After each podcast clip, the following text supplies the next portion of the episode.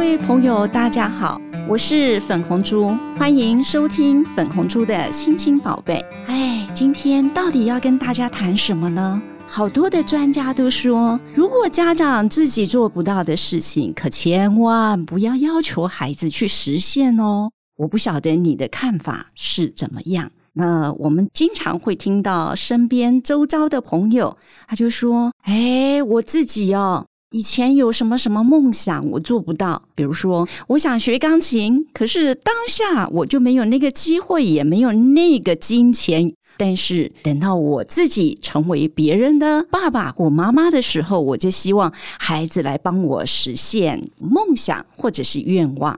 那或许你也会听到专家劝你说：“啊，自己做不到的事情，可千万不要要求孩子去帮你做哦。”可是我的见解却不同哎，那到底有什么不同呢？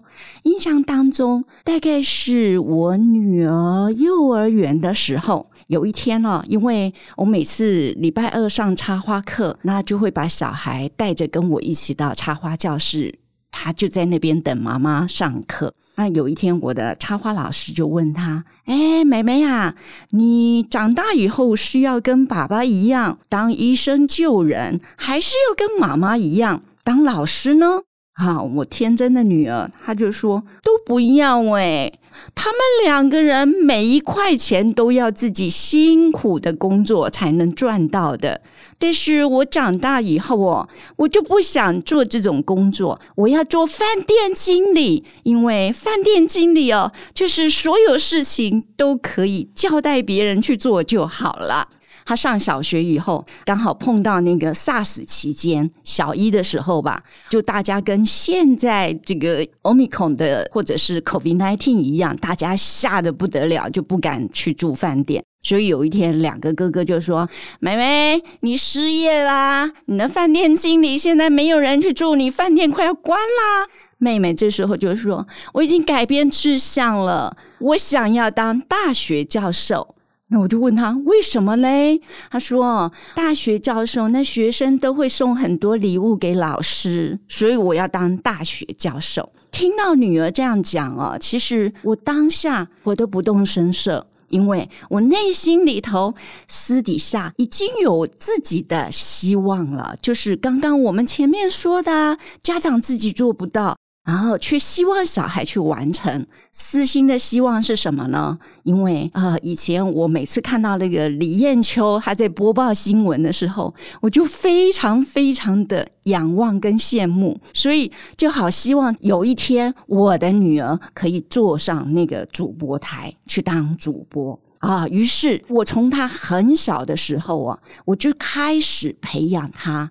比如说，小的时候在说床前故事的时候啊，我就会可能这个故事就说个好多次，五六次。那有时候我就会啊，故意说：“哦，妹妹，妈妈今天好累哦，你可不可以帮我讲今天的故事啊？”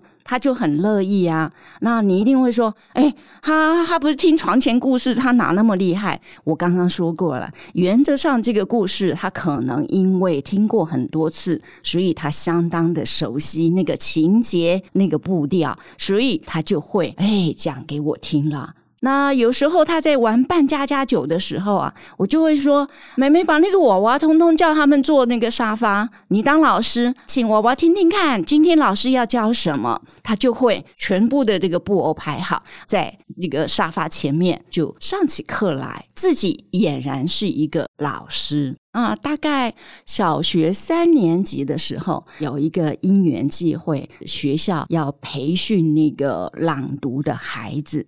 那因为我的学校要培训的孩子是四年级，那我女儿才三年级，那暑假反正闲着也是闲着，所以我就问女儿，我说：“哎，我们学校有有这个要培训朗读的小朋友，你要不要跟他们一起上课啊？”那他就想一想，他就问我，他说：“那大概一个礼拜要去几次？”我说：“不是一个礼拜去几次，是每天早上有两个小时的时间。如果你要的话，妈妈就把你载到那个那个朗读班里头去培训啊。”就这样子，他也跟着暑假就去培训了。那我只不过是提供很多的机会去培养他。那你一定会很怀疑，你难道一点都没有逼迫他吗？哈，我是一个虎妈，不过我要告诉你，我这个虎妈只是在行为跟品德上要求非常的严格，孩子的志向我并没有强迫他。就这样子，他三年级暑假，他就跟着大家一起训练。等他升上四年级之后，学校朗读比赛。他就参加了啊，结果因为他曾经接受过训练，所以他就得了一个第一名。我记得四年级那一年，他除了参加这个朗读比赛第一名，还参加一个英文演讲比赛得了第一名。呃，他们学校就有家长抗议了，就说不能同一个小朋友参加两项以上的这种比赛。所以到五年级的时候，他就只参加朗读比赛。那我记得。颁奖当天，他回来的时候，他说：“好好笑哦。”训导处组长啊，就问我说：“哎，杜某某，你去年不是双料冠军吗？今年怎么才得一个？”他说：“还不都是你们训导处的规定，每一个人都只能报名一项，所以我就参加朗读啦。呃，这个小孩四年级参加，五年级参加，一直大概五六年级。有一天呢，吃饭的时候在闲聊，他就跟我说。”妈妈，我觉得我很适合当记者，尤其是当主播。哎呀，我听到这话，我马上就心里 bingo 埋藏多少铺了多少的梗，终于今天我的愿望就要实现了，所以我就非常兴奋的跟我先生讲，我说：“哎，你看，终于奏效了。”可是，哎，孩子一路上我就是培育他找到自己的自信跟成就啊。当然之后他陆续也是在朗读方面，他就给自己很多很多的机会训练自己。这个孩子刚刚我跟大家分享的就是，呃，小五小六的时候，他说，哎，他适合当记者，所以后来他就选择。记者这条路就读新闻系，那一直到大三的暑假，他去实习。实习回来以后啊，有一天晚餐，他竟然跟我说：“妈妈，我不想当主播了。”哎，不是说好，嘿，他适合当记者，又要做主播台。那我就问他，为什么不想当主播了呢？他说：“我最近这个礼拜出去采访，采访了很多的事实，回来之后啊，我要写那个呃所谓的逐字稿，供主播晚上要播报新闻。可是我写的东西啊，送到那个主管那里去，主管就说：哦，这个不能这样报，那个不能这样报。”因为这会影响收视率，所以我不想当主播了。因为不能做真正的新闻。我说：“那不做主播，你做什么呢？”他说：“我现在要做平面媒体的记者。”那我也不懂啊，我就问他：“什么是平面媒体的记者？那到底又要做什么呢？”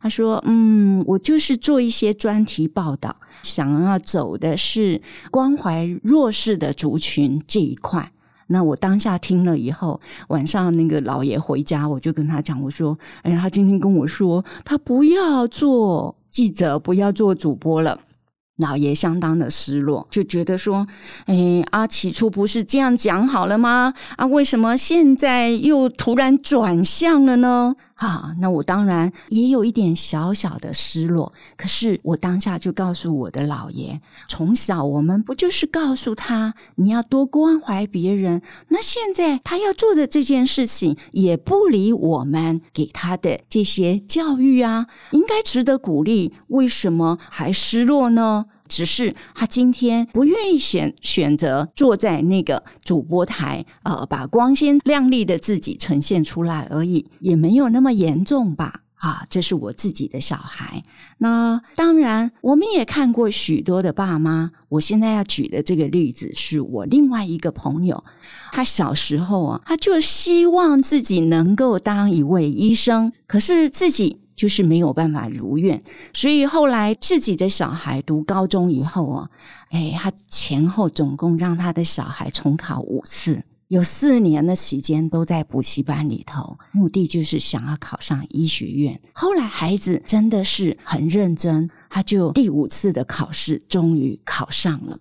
可是这个小孩啊，念了医学院七年以后啊，他没有兴趣，他对医疗完全不热衷。可是他后来就继续念博士。念医学方面的统计，比如说这个病症在医疗上面统计的数据是好的还是不好的，他就走这一方面，然后最后在大学里头执教。所以他虽然念了医科，但是他转向了这个统计，他只是达到爸爸要求他的目的。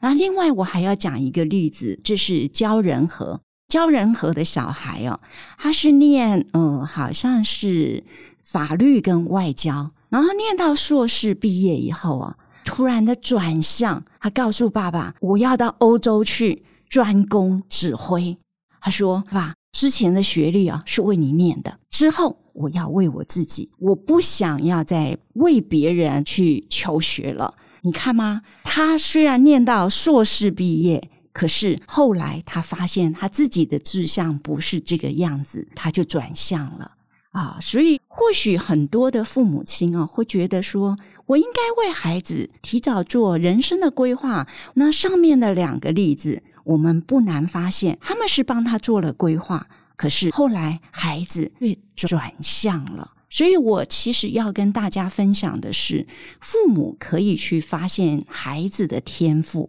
但是你要让这个天赋自由，也就是说，当他有一天他发现，哎，我的天赋就是在这里的时候，他当然可以实现你要他的梦想。